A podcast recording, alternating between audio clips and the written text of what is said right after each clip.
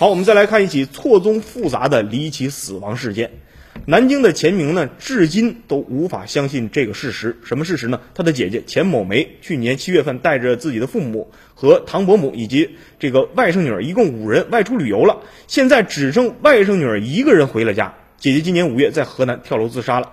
三位老人的遗体发现藏在深圳一家出租房的冰柜里，老人的死亡时间均间隔两个月左右。最近呢，深圳警方初步排除了刑事案件的发生，具体情况也在调查。同时，从河南警方得到了消息，钱某梅是这个是这个跳楼身亡，排除了他杀的可能性。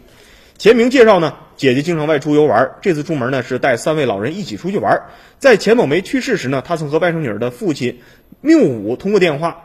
这个通话录音中呢，缪武转述了女儿缪兰，也是刚才我们提到的那位外甥女儿啊。他说呢，外公钱某德于二零一八年十月份的时候去世了，三个大人在家就商量了，买个大冰柜，把这个遗体冰起来，放在出租屋里。后来其他人在死的时候也是这样效仿。两三个月以后呢，李某珍生病了，钱某梅提议把他送回老家，但是李某珍说我不回去，我要和你们在一起。不久去世了。二零一九年的二月，这个外婆岁数最大的这位老人也是绝食而亡。几个人的相继离世，让钱明既悲痛又百思不得其解。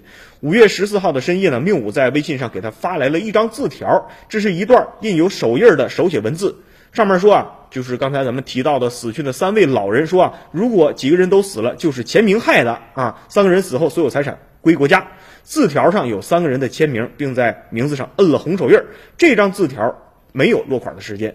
六月三号，钱明说呢，他和母亲外甥女姐姐之间呢，其实之前呢确实有过矛盾，但这个字条呢，估计也是他们的气话。一开始警察也怀疑过钱明，但是呢，五月下旬，深圳警方来到南京找他做了笔录，经过调查以后呢，也排除了对他的这种怀疑。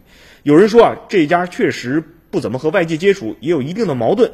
老人去世后为什么不处理？为什么冰在冰柜里？这些一系列的问号还有待警方给出一个答案。